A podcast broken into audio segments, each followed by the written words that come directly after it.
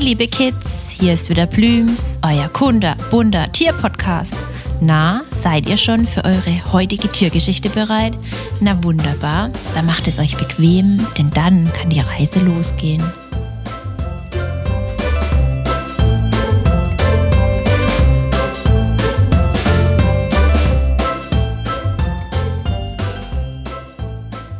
Wer ist jetzt gerade im Frühjahr überall auf Wanderschaft? Na, wisst ihr es? Ein Tipp. Sie werden sogar mit eigenen Verkehrsschildern an den Straßen angekündigt. Die Kröten. Doch verwechselt sie nicht mit ihren nahen Verwandten, den Fröschen. Über sie erfahren wir in anderen Episoden mehr. Doch am besten lassen sie sich darin unterscheiden, dass die Kröten viel breiter gebaut sind wie die Frösche. Die sind viel schlanker und haben lange Beine, mit denen sie super springen können. Ganz im Gegensatz zu den viel plumperen Kröten, was man auch bei der tagtäglichen Fortbewegung sieht. Die Kröten sind die meiste Zeit eher gehend auf allen Vieren unterwegs und die Frösche hüpfend. Außerdem sieht die Haut der Kröte viel schrulliger aus. Das liegt daran, dass sie nicht feucht und glatt wie bei den meisten Fröschen ist, sondern eher trocken und oft mit vielen Warzen bestückt. Doch auch Kröte ist nicht gleich Kröte. Wir in Deutschland haben gleich fünf verschiedene. Und sie haben wirklich lustige Namen. Da wäre die Erdkröte, die Knoblauchkröte, die Kreuzkröte, die Wechselkröte und die Geburtshelferkröte. Oh Gott, sind das mal Namen, oder? Ob die Namen auch zu den Kröten passen, das wollen wir einmal herausfinden. Zumindest heute bei unserer bekanntesten Kröte, der Erdkröte. Sie gibt es bei uns am häufigsten. Außerdem ist sie mit ihren ca. 11 cm auch die größte der fünf. Die anderen sind alle so zwischen 4 oder 8 cm groß. Wobei die Weibchen meist deutlich größer sind wie die Männchen. Die Erdkröte ist meist hellbraun bis grau oder auch mal olivgrün mit einer viel helleren Unterseite und ganz vielen Warzen auf dem Rücken. Gerade am Hinterkopf haben sie paarweise Warzen, die sehr stark herausstehen. Das sind die sogenannten Ohrdrüsen. Mit ihnen können sie ein Hautgift produzieren, das ihre Feinde davon abhält, sie zu fressen. Da ist die Schleimhäute sehr stark reizt. Sie können bis zu zwölf Jahre alt werden. Was noch ein Merkmal, aber eigentlich von allen unseren Kröten ist, sie haben richtig bronze- bis goldfarbene Augen. Und ihre Pupillen stehen nicht senkrecht, wie zum Beispiel bei einer Katze, sondern waagerecht. Das heißt, wenn sie sich verkleinern und an den Enden spitz werden, sind diese Winkel nicht unten und oben, sondern zeigen nach rechts und nach links. Die Erdkröten sind sehr, sehr anspruchslos, was ihren Lebensraum angeht. Sie sind auf Wiesen, Weiden, in Wäldern, sogar in Parks oder Gärten zu Hause.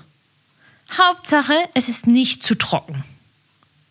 Manchmal gefällt es den Erdkröten auch in feuchten Kellern. Die Hauptsache ist, es ist eine Form von Gewässer in der Nähe. Zum Beispiel ein Teich, ein See, ein Tümpel oder ein langsam fließender Bach. Denn das Wasser brauchen sie dringend für ihren Nachwuchs. Tagsüber ist die Erdkröte unter kühlen Steinen oder Blättern zu finden. Sie werden erst in der Dämmerung und nachts aktiv und gehen auf Futtersuche nach Insekten, Larven, Schnecken und anderen kleinen Krabblern. Das liegt auch daran, dass sie ja auch zu den Amphibien gehören und wechselwarme Tiere sind. Wisst ihr noch, was das war? Sie sind mit ihren Temperaturen auf die Außentemperaturen angewiesen. Sie können nicht, wie wir, ihre eigene Körpertemperatur halten. Deshalb verschwinden sie auch bei den kalten Jahreszeiten in Erdhöhlen und fallen dort in Winterstarre. Erst im Februar, März, wenn die Temperaturen wieder steigen, kommen sie heraus. Und dann geht es auf große Wanderschaft. Doch warum machen die Kröten das? Ganz einfach, für den Nachwuchs. Im Frühjahr kehren alle Kröten wieder an die Gewässer, in denen sie selbst vor Jahren auf die Welt gekommen sind. Und das Jahr für Jahr ihr ganzes Leben lang. Sie nehmen den Weg sogar auf sich, wenn es das Gewässer dort gar nicht mehr gibt. Doch der Weg dorthin ist für alle Kröten lebensgefährlich. Denn man weiß nie, was sich auf dem Weg über den Winter alles getan hat. Und oft sind wir auch schuld an diesen neuen Gefahren, wie durch unsere Straßen. Sie werden für die Erdkröten ein Spießrutenlauf. Da sie meist nachts unterwegs sind, sehen wir Autofahrer sie viel zu spät und viele Erdkröten werden überfahren. An beliebten Übergängen, wo viele Kröten die Straße queren, hätte man manchmal durch diese vielen Kröten auch fast keine Chance, ihnen auszuweichen.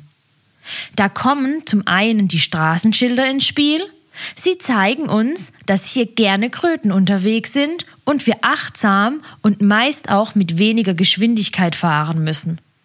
Aber einige Menschen sind auch fleißig am Kröten sammeln. Natürlich nicht für zu Hause oder zum Spaß, sondern zum Schutz der Kröten. Ihr müsst mal an den Straßenrändern darauf achten, ob ihr so kleine Zäune, gespannt meist aus dicker Folie seht. Sie sind wirklich nicht sehr hoch das sind Krötenzäune. Sie werden an den Straßen entlang gespannt und in bestimmten Abständen werden offene Eimer in den Boden gegraben. Die Erdkröten kommen jetzt an die Stelle vom Zaun und kommen nicht mehr weiter. Jetzt laufen sie den Zaun entlang in der Hoffnung, dass sie einen Durchgang finden. Auf dieser Suche fallen sie dann in die versteckten Eimer und kommen erst einmal nicht mehr alleine heraus. Jetzt kommen wir Menschen wieder ins Spiel. Viele Ehrenamtliche sind in diesen Tagen mehrmals täglich vor Ort und suchen die Eimer nach hineingefallenen Kröten ab, sammeln sie ein und bringen sie sicher und wohlbehalten auf die andere Straßenseite. Eine andere Idee sind unsere Krötentunnel. Ja, ihr habt richtig gehört. Das sind richtig kleine Tunnel unter der Straße durchgegraben.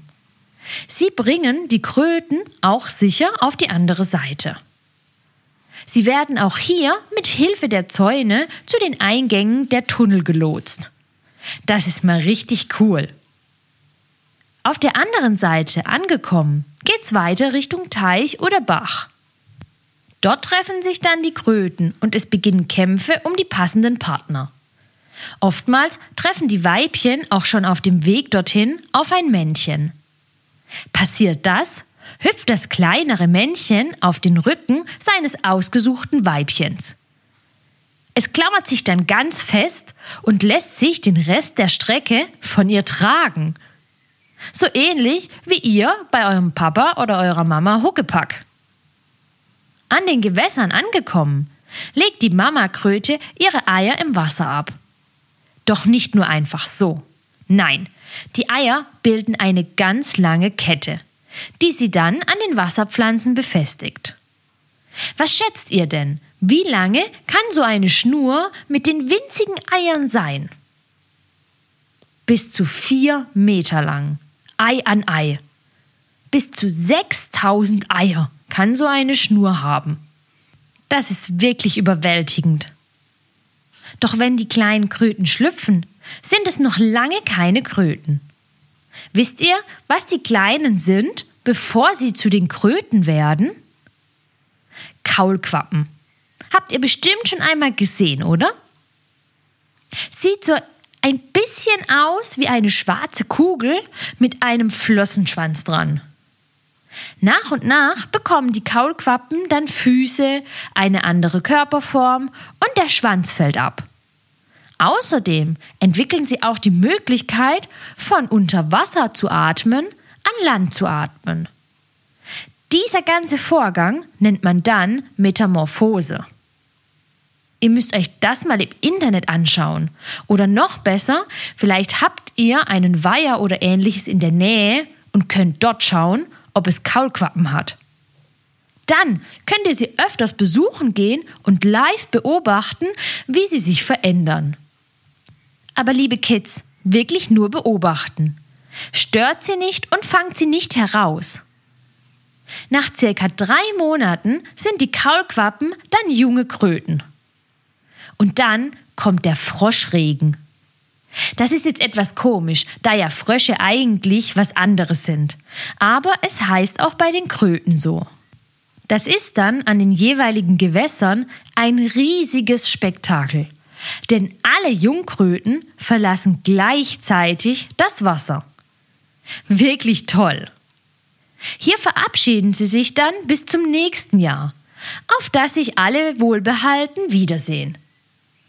Erdkröten sind aber nicht die einzigen Lebewesen bei uns auf der Erde, von denen es etwas zu lernen gibt.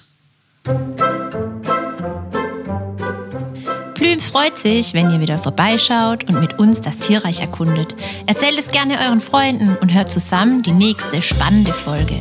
Für alle, die zugehört haben und auch Näheres über den Tierschutz wissen wollen, die unserer Meinung sind, dass die Kids die Tierschützer von morgen sind, abonniert unseren Kinderpodcast oder unseren Tierschutz-Podcast und teilt uns fleißig. Bis bald, euer Plübs-Team!